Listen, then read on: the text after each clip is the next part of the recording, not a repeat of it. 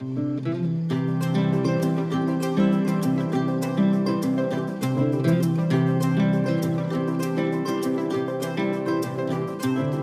disfruto de esta vida que me ha tocado en suerte. A esta tierra le prometo gozar hasta que me ausente. No me alcanza con soñar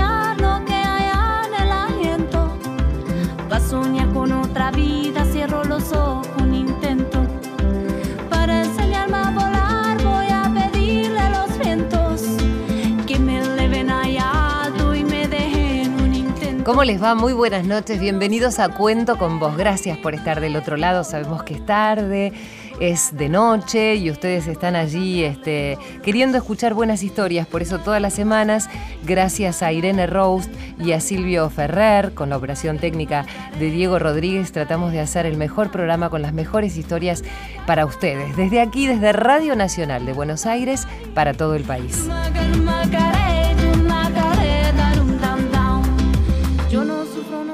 Mi nombre es María Areces ¿eh? y nos podés seguir, como te decíamos, por Radio Nacional AM870, ¿eh? todos los miércoles a las 0.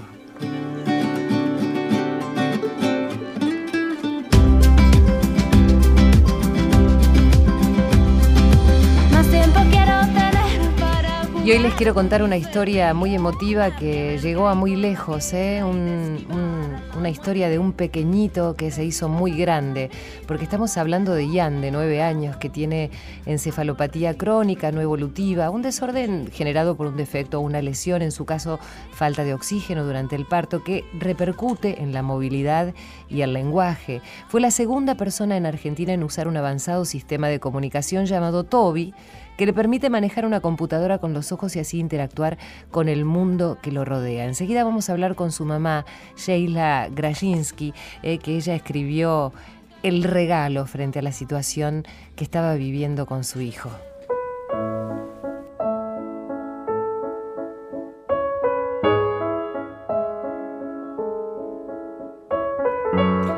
Vamos, que ya es hora de salir para la escuela, interrumpió la mamá y acercó la silla de ruedas. Se pararon en la puerta de la casa y vieron que se acercaba un taxi. Entonces, Sebastián levantó una de sus manos para hacerle señas e indicarle que parara. Su mamá lo ayudó a subir. Sebastián no pudo contener la alegría y dio un grito de felicidad. La silla de ruedas le permite a Sebastián trasladarse más rápida y cómodamente. Para permanecer derecho usa una pechera. Muchas veces, cuando Sebastián se pone muy contento, suele expresarse haciendo sonidos fuertes. Es el modo que tiene de manifestar su emoción. Durante el viaje, el taxista preguntó, ¿qué tiene su nene? A Sebastián no le gustaba que preguntaran de ese modo sobre él y su mamá lo sabía. Por eso, ella lo abrazó y lo miró a los ojos. Seba, ¿le contamos al señor? Sebastián asintió y su mamá comenzó el relato.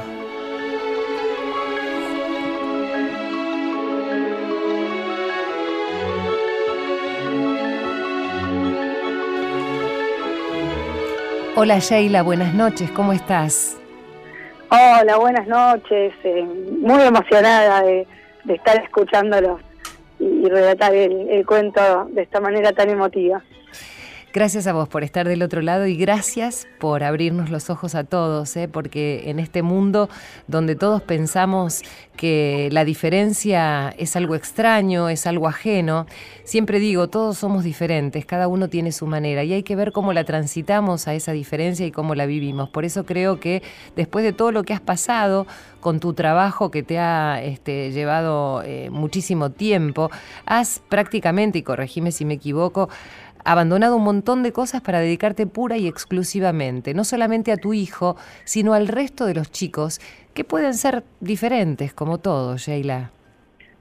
Bueno, eh, digamos que sí, hoy mi actividad principal es presidir Fundación IAN, desde la cual buscamos eh, impactar en la calidad de vida de las familias eh, y personas que crecemos con un ser querido con discapacidad. Eh, yo diría que estoy pudiendo eh, utilizar por suerte todos los recursos eh, que fui obteniendo durante mi carrera profesional y aplicarlos en este campo, que es lo que realmente me da satisfacción y a mí me hace feliz. ¿Cómo fueron tus primeros encuentros con eh, el diagnóstico de Ian? Porque como toda mamá, eh, en un principio lo que imagina es que va a tener un hijo que se va a poder movilizar de acá para allá, que no va a tener ninguna dificultad para hacer nada. Sin, sin embargo, vos te encontraste con un hijo que requería un poco más de esfuerzo. Y bueno, esto es eh, todo un proceso. desde el momento del nacimiento de Ian, a Ian le faltó oxígeno fue em, un, embarazo totalmente normal, sin complicaciones y, bueno, eh, dado el nacimiento que tuvo, eh, los primeros meses no, no había un diagnóstico concreto ni mucho menos, pero bueno, a medida que iba creciendo íbamos viendo que tenía algunas dificultades motrices y el diagnóstico se fue sucediendo con esto, con, con la experiencia eh, con la experiencia y, lo concreto, ¿no? De todos los días.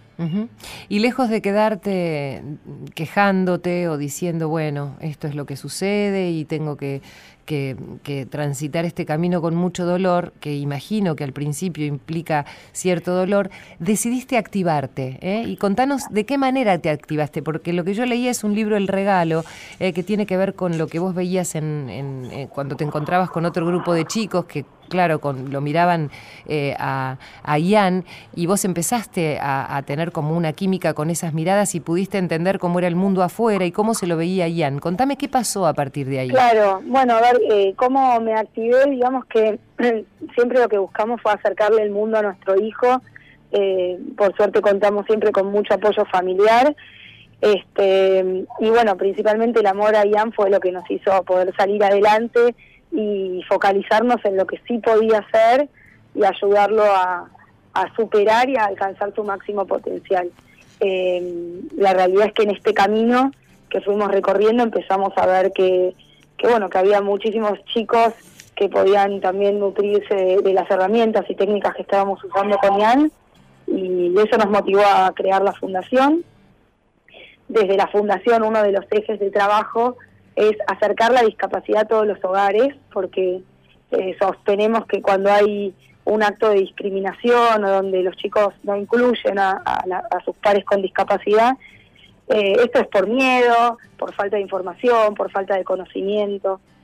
Entonces, bueno, un poco pasó por ahí, la escritura del libro El Regalo eh, viene de un momento muy feo de bullying que vivimos con Ian y donde pudimos transformar ese enojo en acción y crear este hermoso libro que, que esperamos que llegue a toda la familia. No solo eso, sino que además tuviste la posibilidad de ponerte en contacto con eh, el director Campanella, un gran director, pero que además de ser un gran director, eh, tiene una gran sensibilidad, porque automáticamente se puso a disposición y la verdad es que cuando pude ver el tráiler de lo que es eh, lo de Jan, ese momento donde él va en, en, una silla de ruedas y parece que se desintegra frente a la mirada de los demás, en ese enojo, cuando, como vos decías, tuvo un episodio de bullying, transmite tanto con solamente con la mirada de esos chicos y con el impacto visual, que es maravilloso porque además es una persona que tiene una imagen pública y que puede hacerlo este, transitar por, por muchísimos lugares del mundo y concientizar mucho más aún. Claro, es que si algo nos enseñó Jan es el poder que tiene el amor y, y que cuando hay un sueño grande no, no hay límites. Eh, realmente creo que eso es lo que define toda esta historia y fue así que, soñamos realmente desde lo más profundo en llegar a todos los hogares, en transformar a quienes lo vean con un mensaje de inclusión y en ese sueño eh, está la figura de Juan, eh, de toda su trayectoria y reconocimiento. Eh, Jan había visto la película Metegol, le había encantado, entonces decidimos ir y tocar las puertas a su estudio. Realmente como lo estoy transmitiendo, simplemente con, con una esperanza grande, un sueño inmenso y bueno, mucho amor de por medio. Y bueno, lo que viene después son solo palabras de agradecimiento, todo el equipo de Juan Campanella, su socio Gastón Moral, eh, los chicos que estuvieron trabajando eh, de Mundo Loco en el corto, la verdad que eh, empezaron a soñar con nosotros, se apropiaron de nuestro sueño y, y bueno, estamos ya hace un año eh, haciendo todo para que esto llegue a todos los hogares. Y de hecho está llegando, eh, porque está teniendo muchísima repercusión.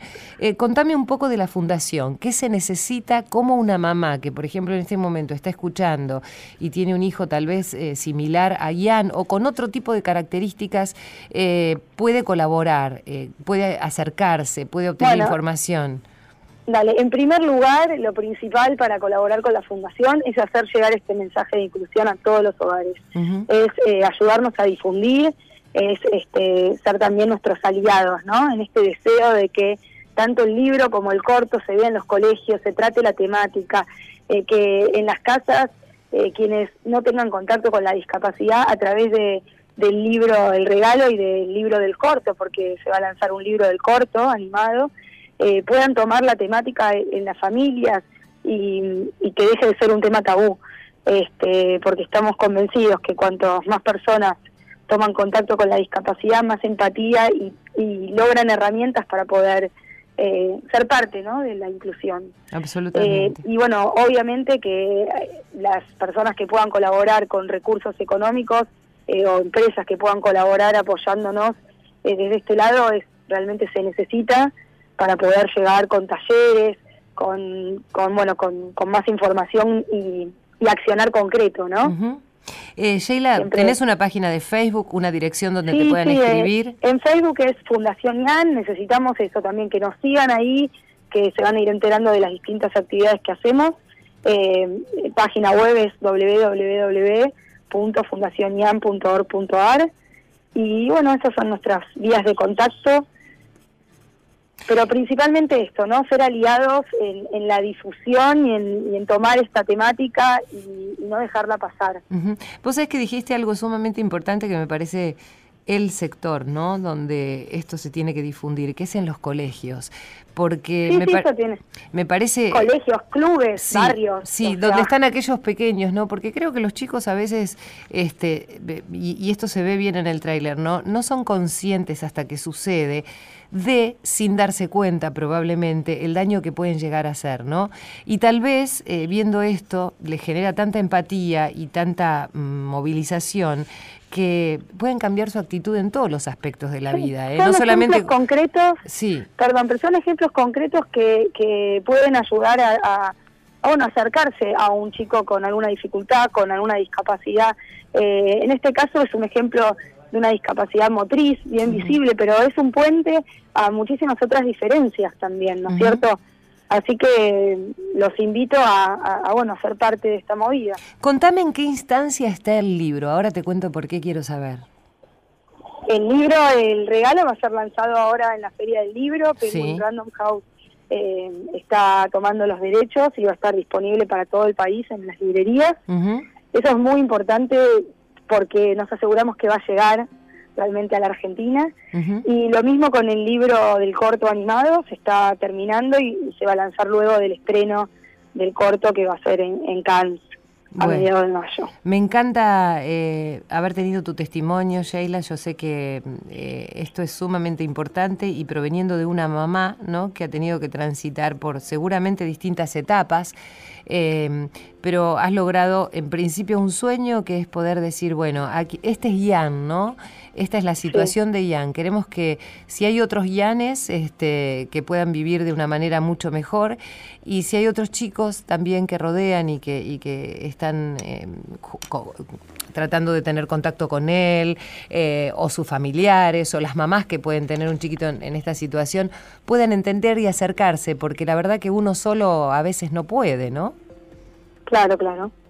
Bueno, a mí me encanta mm, haber podido hablar con vos y vamos a escuchar la palabra del director de Juan José Campanella, que también se prestó eh, a la posibilidad de hacer este corto y la verdad que le puso todo, todo el sentimiento. Eh. Solamente vos ves allí, hay una, hay una parte donde mm, hablan de que hay ciertos mensajes en los que es mucho más potente llegar a la gente a través de la emoción que de la razón y lo que dicen aquí es que podés mandar un volante de lo que es esta discapacidad, pero no la vas a vivir de la misma manera que viendo el corto. Quizás no sabes cuántos chicos hay con esta condición, pero te sensibiliza de una manera muy especial. Eso es lo que intenta decir Campanella a través de este corto. Y creo que en esto tuvo mucho que ver la mirada directa de una mamá eh, que ha puesto también el corazón, Sheila. Así que muchísimas gracias. No, por favor, gracias a ustedes por sumarse y ayudarnos a llegar a más familias. No, por favor, muchas gracias, te mando un abrazo fuerte. Yo voy a repetir el Face de la Fundación, es la Fundación IAN y eh, la página es www.fundacionian.org.ar, ¿verdad? Así es. Muchísimas gracias, Sheila. Te mando un abrazo. Gracias a ustedes nuevamente. Por favor, y un beso enorme para Ian. Vamos a escuchar ahora a Juan José Campanella.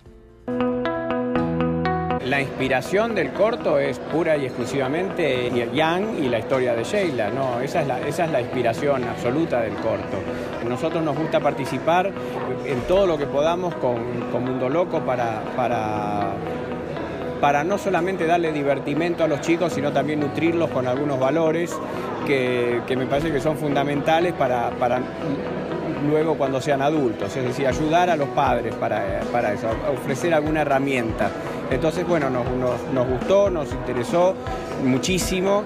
Encontramos la vuelta, una vuelta artística de mezcla de técnicas que después les vamos a, describir y bueno, y colaborar con, Sheila, que es, maravilloso, no solamente para el problema de, de las personas con discapacidad, sino también por el bullying, que también, bueno, personalmente también es un tema que a mí me interesa mucho. Cuento con vos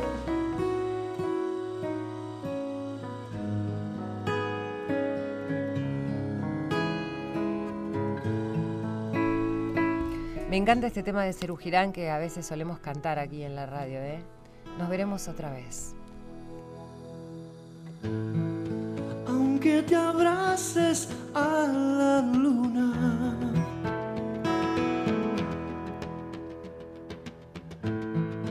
Aunque te acuestes con el sol.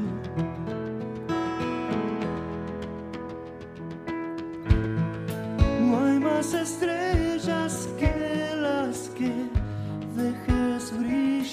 Tendrá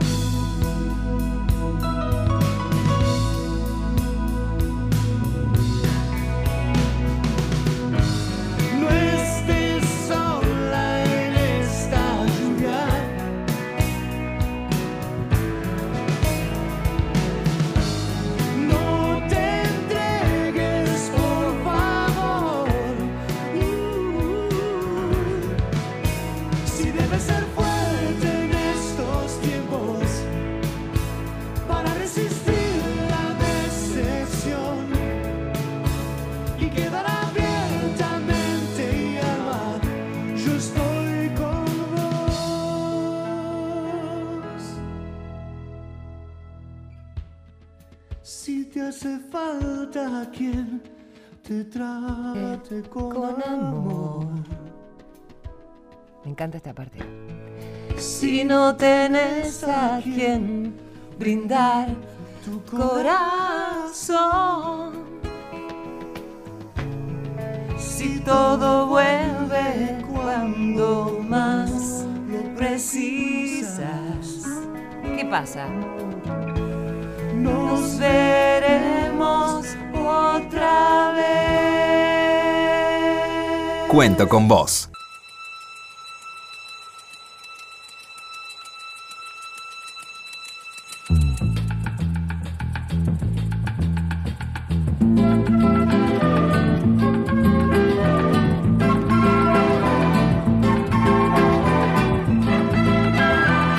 Cuento con vos, con la conducción de María Areces.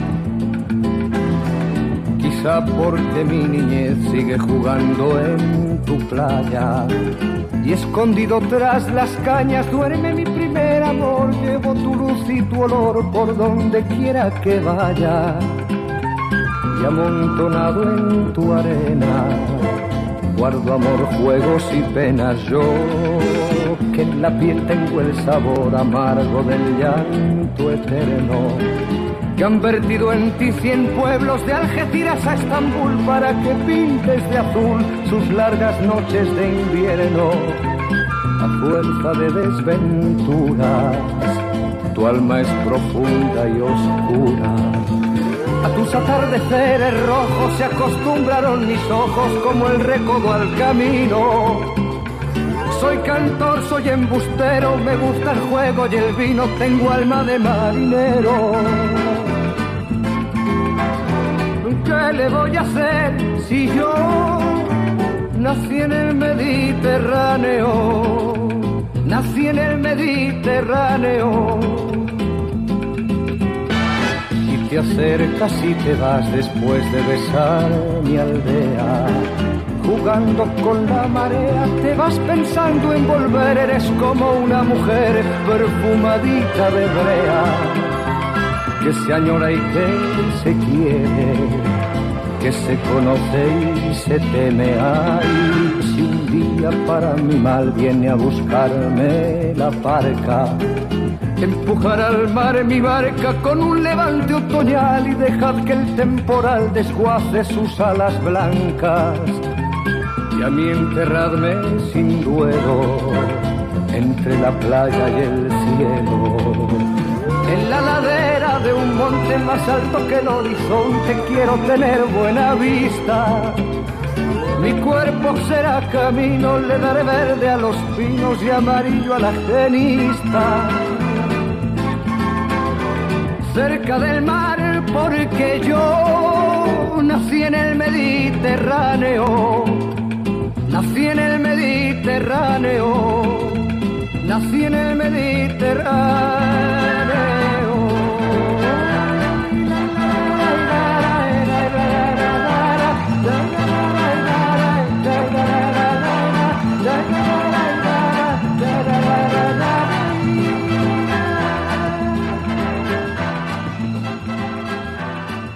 Bueno, qué placer recién poder hablar con Sheila, la mamá de Ian, de nueve años, eh, con esta eh, discapacidad con la que nació y, ella eh, poniéndose al hombro, con todo el amor que le tenía a su hijo, eh, tratando no solamente de preservar el bienestar de su hijo, sino también el de otros chicos que puedan estar en la misma situación, ¿no? Cuántas veces los mismos niños eh, discriminan a otros o les hacen bullying.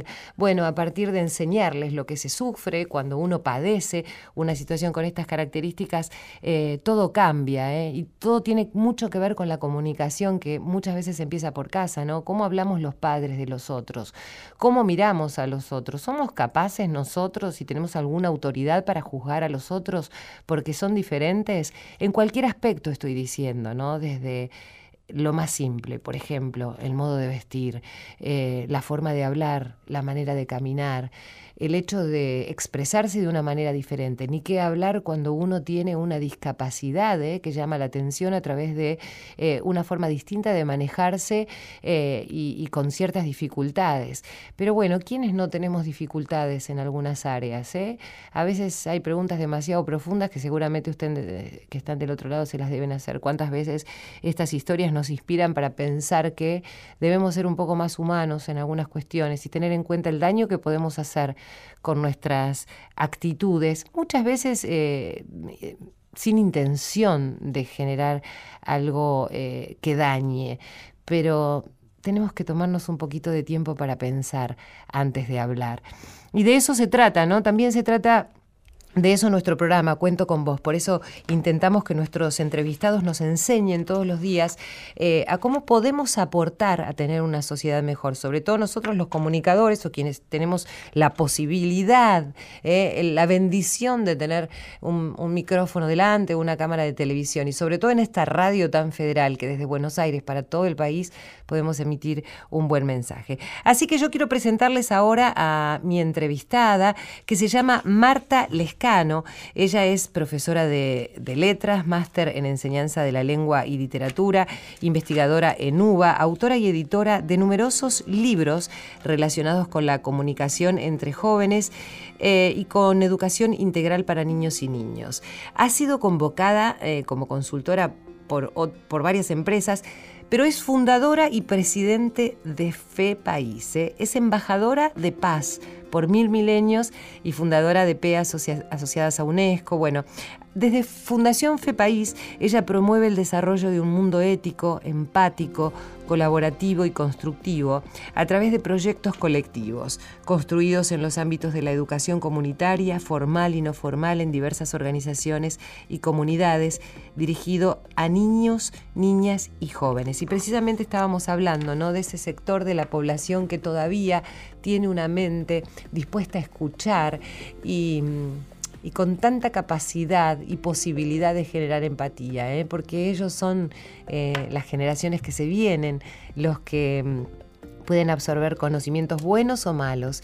Y si le enseñamos a hacer cosas buenas, cuánto mejor. Marta Lescano, buenas noches, ¿cómo estás? Buenas noches, un gusto poder estar acá. No, un gusto para nosotros que vos estés, una persona que trabaja tanto por los demás eh, y sobre todo desde el área educativa y desde el área de la convivencia, ¿no? Que me parece fundamental en estos momentos donde parece que uno, yo decía antes, por un lado sí hay que medir las palabras para evitar no hacer daño, pero por otro lado también tenemos que empezar a fluir en las buenas costumbres, ¿no? en la convivencia en las escuelas, entre los padres, entre los propios ciudadanos. ¿Cómo empezamos con los chicos, las chicas, los adolescentes? Bueno, nosotros tenemos un programa que tiene que ver justamente no con la violencia, sino con la convivencia, pero obviamente que la idea, el propósito es disminuir ¿no? Uno dice, del todo no, va no, se va a ir la violencia, porque la violencia existe y los conflictos también. El tema es cómo nosotros los abordamos, cómo hacemos. Para ¿Y cómo hacemos? Y cómo hacemos. Bueno, nosotros, eh, ¿qué es lo que hacemos? Eh, trabajamos con un programa, uno de nuestros programas, Promotores Ambientales Comunitarios. Ese programa te permite eh, conocer temas del lugar, ¿no? Eh, por ejemplo, en Córdoba, en Capilla del Monte, en Huerta Grande, en, distintas ciudades. ¿Tienen promotores que van divulgando un mensaje? No, no, nosotros hacemos la formación. O sea, les damos durante seis meses una formación. ¿Para qué? Para que ellos, desde su espacio, no en general, ellos sepan qué pasa con el agua en su lugar, qué es lo que pasa con la forestación, qué es lo que pasa con el cambio climático, todo, y qué pueden hacer en el marco de un programa de convivencia comunitaria que nosotros tenemos allí una serie de ítems que trabajamos siempre. Uno es el respeto por el otro, la aceptación de la diversidad, todo a través de talleres, porque una cosa es decir desde la palabra y otra cosa es pasarlo por el cuerpo, transformarlo en creatividad. Entonces ellos reciben una formación, todo a través de talleres, que tienen que ver con el trabajo en equipo, con la comunicación que nosotros llamamos comunicación prosocial o comunicación asertiva, en donde frente a los conflictos que siempre hay, cómo podemos decirlo de una manera creativa, propositiva y sobre todo constructiva. ¿Quiénes son estas personas que están en cada uno de estos lugares? ¿Cómo se van formando y cómo se van seleccionando estas personas? Bueno, es muy interesante porque las personas están en el lugar son del lugar y nosotros, bueno, nos van informando, eh, siempre son profesores o ingenieros o personas que tengan mucha formación en, el aspecto del contenido. Pero también dentro de los promotores en formación eh, nos encontramos con personas que no son académicas, pero que justamente está dirigido a todo tipo de personas, académicas y no académicas, de distintas edades, jóvenes, adultos, y nos encontramos con que tienen una experiencia vastísima en cuanto, por ejemplo, un montón de aspectos vinculados con el ambiente. Entonces ellos también dan las charlas. Esto permite una amplitud, una horizontalidad, una transformación desde el espacio concreto comunitario hacia la comunidad, porque eh, la evaluación, por así decirlo, entre comillas, es un proyecto comunitario. Ellos tienen que elaborar y pensar un proyecto para una comunidad. Es decir, que pensando un proyecto para una comunidad no solamente se puede eh, llevar a cabo algo que tiene que ver con el medio ambiente, como vos decís, sino que además se genera un ámbito de diálogo, de comunicación, de convivencia con un mismo objetivo. Tal cual, es decir, lo que nosotros proponemos como valores lo hacemos en el hecho concreto de hacer cosas juntos sin estar pensando, bueno, no, porque es chico, porque es adulto mayor, porque tiene formación, porque no tiene formación, porque es del gobierno, porque no es del gobierno. No, allí estamos todos con eh, diversidad de religiones, diversidad de, de posiciones políticas y cómo eso al principio cuesta, pero cómo se va generando y cómo se va construyendo en ese proyecto que se hace pensando en el otro, cómo todas esas cosas se van trabajando. Porque obviamente las normas de convivencia no se pueden venir de, desde afuera, tienen que construirse en el interno de cada equipo. Entonces, para dar ejemplos concretos, eh, en la zona de Pilar un grupo de, jóvenes de una escuela secundaria que hizo la formación en la escuela, hizo un biodigestor para un merendero. Y el merendero también hizo su formación y ayudó en esa comunidad a todo lo que sea la limpieza del lugar. Ah, mira. Eh, es como una cadena. Es una cadena. Y hoy, por ejemplo, eh, nos mandan la invitación del municipio de Huerta Grande, que las mismas personas del municipio, por ejemplo, el secretario de gobierno, hizo la formación y entonces ahora construyeron una huerta comunitaria de la, de la municipalidad. Eh, hay un montón, o por ejemplo hacen plantaciones, plantaciones de árboles donde intervienen los adultos mayores, que son los que van a regar, los chicos en las escuelas, dentro de las escuelas, fuera, también participando en las plazas, explicando por qué no hay que sacar fotocopias, por ejemplo, qué tiene que ver eso con la tala de árboles. Se hace una conciencia que es como es una conciencia universal y, se va trasladando de una manera que va tomando cuerpo en cosas concretas, o sea, son ideales pero puestos en la práctica. Marta, eh, en un mundo donde abunda la, tecnología para la comunicación, da la sensación que a veces hay muy poca comunicación, es como algo este, paradójico, ¿no? Vos ves a, muchísimos chicos, niños, niñas, adolescentes, aislados con sus teléfonos celulares y precisamente no están leyendo sobre geografía, historia o matemática, ¿no? ¿Cómo eh, podés hacer para acercar una propuesta con estas características a un adolescente que está desinteresado en un montón de cosas? Pienso en el adolescente porque por ahí es, la, es el momento de la vida donde están diciendo, bueno, ¿para dónde rumbeo? Y como la mayoría rumbea para un lado, por ahí vamos para acá también, ¿no? Sí, bueno, nuestro programa no, no se basa solo en el ambiente, son programas de convivencia que uno de los ejes es el ambiente, pero otro es justamente ese. Por ejemplo, en un espacio comunitario, lo hemos hecho en una iglesia, eh, que ellos que puedan tener un espacio para pensarse, para decir qué es lo que a mí no me gusta o me gusta del otro. ¿Qué es lo que yo necesito? Y necesito que me escuchen, necesito que cuando tengo un problema poder decirlo, y, a partir de ahí se van generando y se generaron un montón de situaciones que nosotros decimos, bueno, pero ¿cómo pasamos esto del decir al hacer? ¿cómo lo hacemos? ¿Cómo lo vivenciamos? Entonces lo transformamos en teatro, lo transformamos en arte, eh, esto de aceptar la diversidad. Pero ¿cómo lo hacemos? Entonces eh, estuvo, por ejemplo, una radio inclusiva, es decir, con personas con discapacidad, trabajando junto con ellos. Es decir, ¿cómo hacemos para que las ideas puedan transformarse en realidad. Sí, que no queden en palabras y, en, textos y discursos bonitos, sino que se lleven a la práctica. Exacto, y esos chicos han tenido una experiencia que no se olvida, que la llevan a sus comunidades y que dicen, ¿y ahora qué? ¿Ahora cómo seguimos? Es todo lo contrario de una clase tradicional en donde eh, lo que importa es la disciplina y construir eh, un marco disciplinar.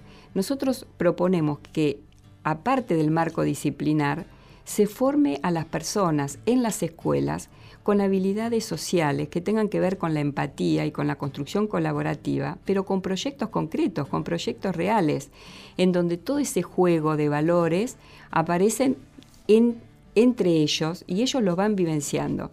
Nosotros lo que vemos, por ejemplo, entramos en una escuela de las sierras en un momento estaba todo el patio sucio, los chicos se pegaban entre sí, había botellas caídas, bueno. Hicimos una parte de la formación, eh, que es la formación en qué son los residuos. no, hicimos, eh, hicimos los residuos. No empezaron porque se estaban agarrando a trompadas, sino empezaron por otro lado. Exacto, por otro lado.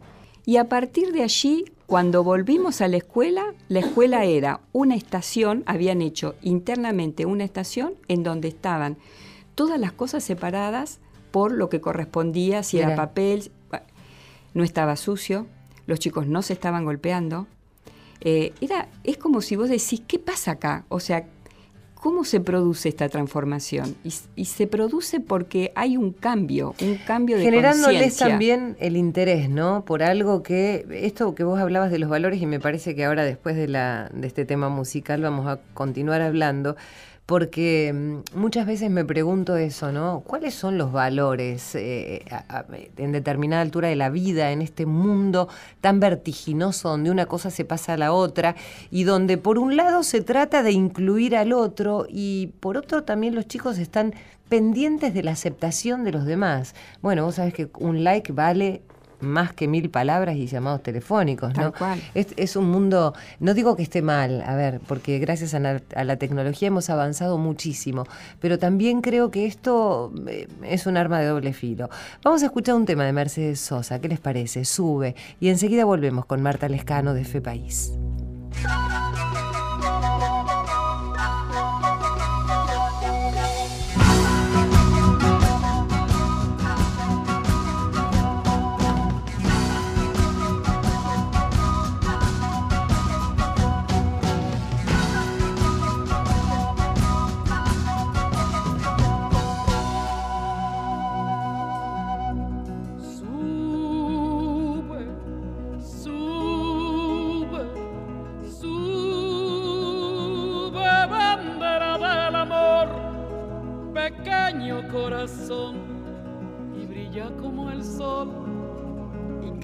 Como el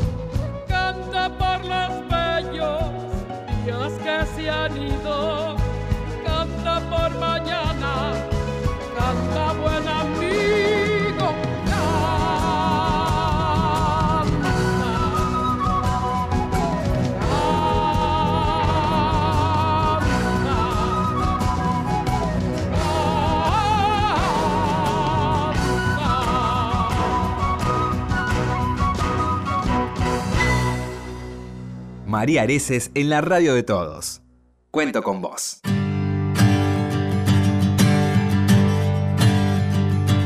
Y vos contá conmigo, porque yo sé que cuento con vos, como cuento con Irene Roast, una de mis productoras, con Silvio Ferrer, con Diego Rodríguez, ¿no? todo nuestro equipo, eh, que tratamos de hacer un programa donde ustedes puedan escuchar a aquellas personas que aportan tanto a todo, ¿no? Y habíamos quedado con una pregunta con Marta Lescano respecto de eh, cómo podemos transmitir valores a aquellos que están pendientes de la aprobación del otro, que todo, eh, cuáles son los valores que se le pueden transmitir a los chicos en este momento tan particular y además teniendo en cuenta que este es un país absolutamente diverso, no es lo mismo la realidad de un chico de la Puna, de un chico del sur, eh, uno se da cuenta que el otro día estaba en Salta y un chico me dice, María, ¿sabes cuál es mi sueño? Y no era un chico eh, que, en situación de vulnerabilidad económica ni, ni emocional. Me dice, ¿sabes cuál es mi sueño? Cruzar la 9 de julio, me dice.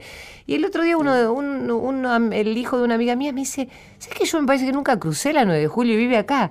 Y vos decís, hay cosas tan simples que a veces parecen tan lejanas y tan distantes. Bueno, te, pongo este ejemplo que a veces parece tonto, pero que creo, creo que significa mucho en lo que es la vida cotidiana de los chicos que se la pasan aferrados a un celular y parece como que la vida dependiera de esa conexión tan abstracta, ¿no? ¿Dónde está el otro del otro lado?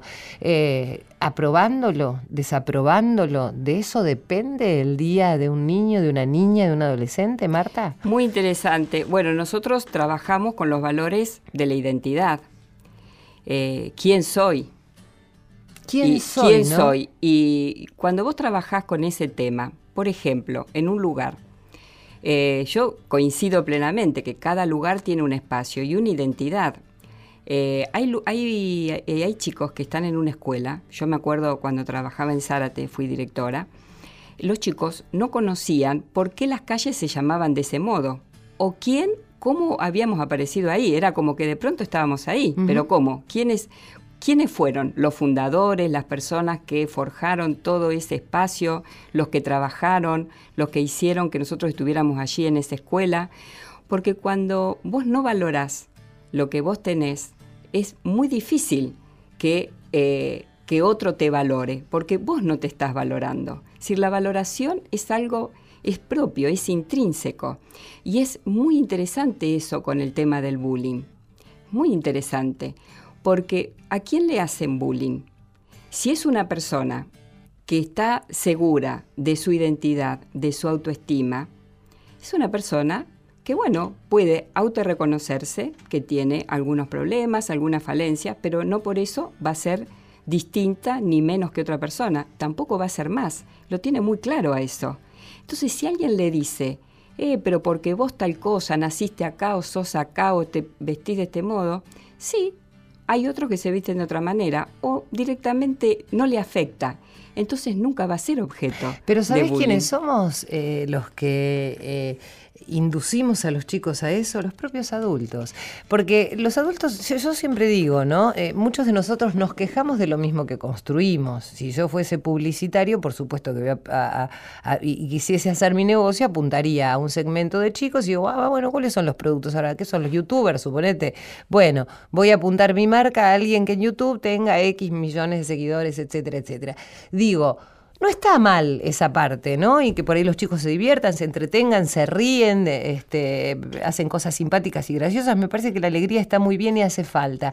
Pero se queda en eso, ¿no? Hay otras cosas que no se transmiten, hay otras cosas que por ahí no se enseñan. E inclusive en los propios colegios, vos que decís que fuiste directora de un colegio, a veces yo creo que eh, la falta de interés de los chicos por el colegio falta por la, eh, pasa por la falta de interés de los profesores de enseñar muchas veces, ¿no? Eh, o o, esta cosa de mm, tal vez decir, bueno, no sé cómo abordarlos, por ahí no tienen los mecanismos y las herramientas, porque hay maravillosos maestros y profesores con mucho talento, pero por ahí no saben cómo abordar a estas nuevas generaciones, ¿no? Mira, a mí me pasó que siendo capacitadora en una escuela, yo entro en la escuela y la maestra me dice, hoy no, no voy a poder dar clases porque el aula está incendiada.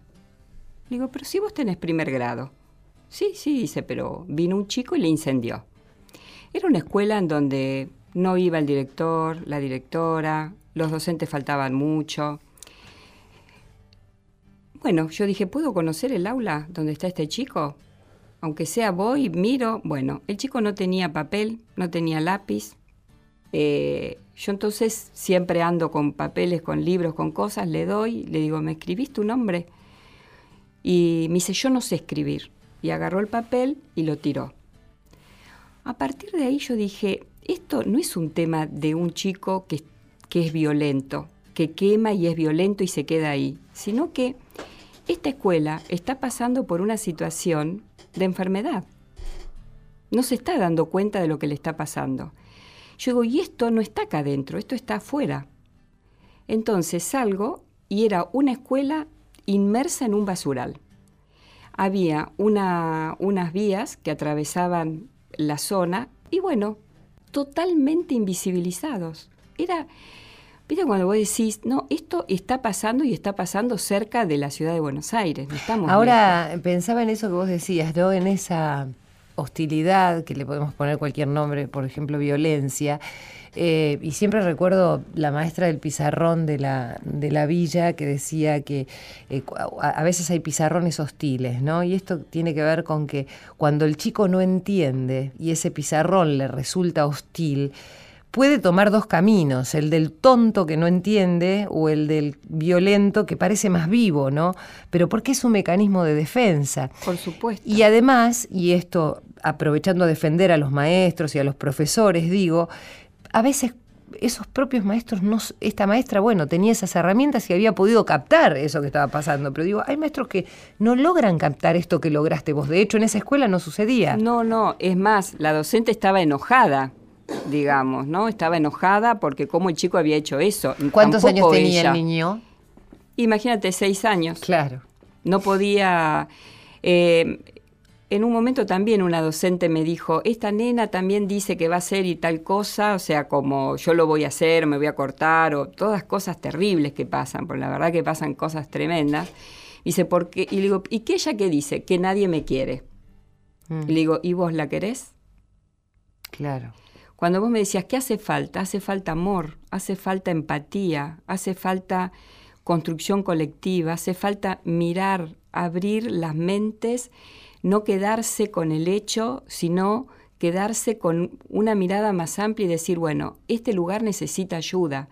Porque si nosotros decimos, los problemas, el problema está en los docentes, el problema está en los chicos, no, es una mirada nosotros mucho más amplia, ¿no? Proponemos. Darle la herramienta a esos maestros, porque tal vez ese maestro nunca se imaginó que ese tipo podía tener falta de amor, porque tal vez la tuvo ese propio maestro, porque todos viven en una comunidad donde a lo mejor este, esos son los valores en, los cuales se han criado, ¿no? Y, y siempre digo, tiene que haber alguien externo. Pero bueno, para eso está también el Estado y para eso están también las asociaciones civiles que viven trabajando y se viven esforzando por ello, ¿no?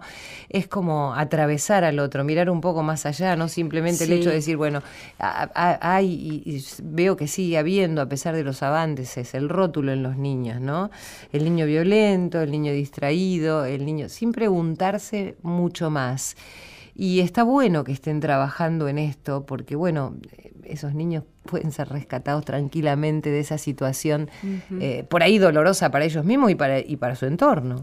Eh, nosotros trabajamos dentro de, un programa de convivencia positiva en las escuelas con, con el tema del lenguaje porque el poder del lenguaje es muy fuerte. Vos con el lenguaje construís o destruís. Entonces, si vos decís, por ejemplo, los musulmanes, los judíos, lo, estás generalizando. No te estás refiriendo a una persona en particular. Y si vos, respecto de eso que vos generalizás, decís algo negativo, estás invisibilizando a las personas que pertenecen a ese colectivo. Hay un montón de detalles dentro del lenguaje que son muy importantes que las personas, los docentes, los directores, los chicos, por lo menos comiencen a tomar conciencia que cuando hablan de tal manera están teniendo un prejuicio y que ese prejuicio siempre, a la larga o a la corta, trae aparejado violencia.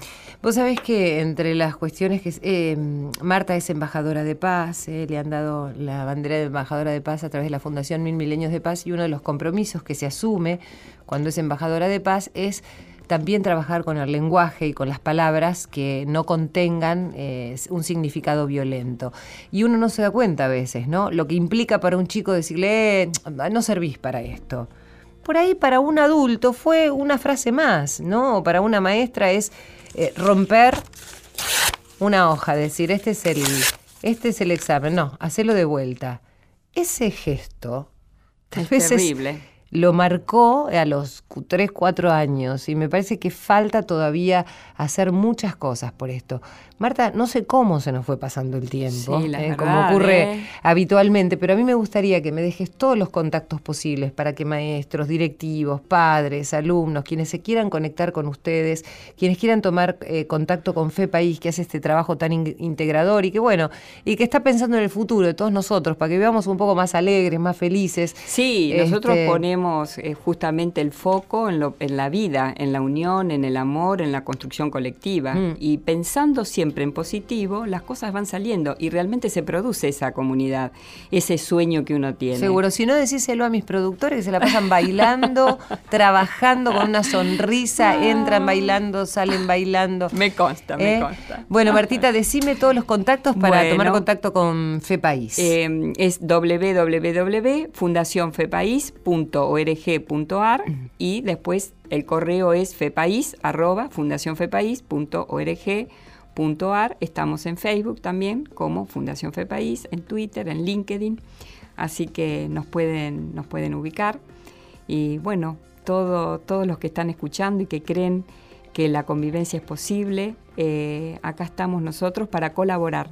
Nosotros estamos para colaborar con las organizaciones, eh, otras organizaciones civiles, con los gobiernos, eh, con las comunidades, los municipios y la verdad que estamos y con ninguna barrera ¿eh? porque aquí no importa la ideología no, importa lo que pienses no importa cómo seas la edad bueno de eso se trata a ver si la pasamos un poco mejor por Dios ¿eh? y empezamos a sonreír un poco más conviviendo este un poco todos aceptándonos tal cual somos ¿eh? y empezar a dejar de mirarnos tanto el ombligo, mirar a los otros y tratar de no juzgarlos por sobre todas las cosas, porque ahí está la raíz, me parece, de todo, ¿no? Y eso afecta también a los chicos, ¿no? ¿Cómo me ve el otro? ¿Me acepta? ¿No me acepta? ¿Puedo formar parte de este grupo tan selecto? Este, seamos nosotros mismos. Yo sé que a veces el camino es más duro, pero a la larga es mucho más fructífero. A vos que estás del otro lado, gracias. Y contá conmigo, porque yo sé que cuento con vos.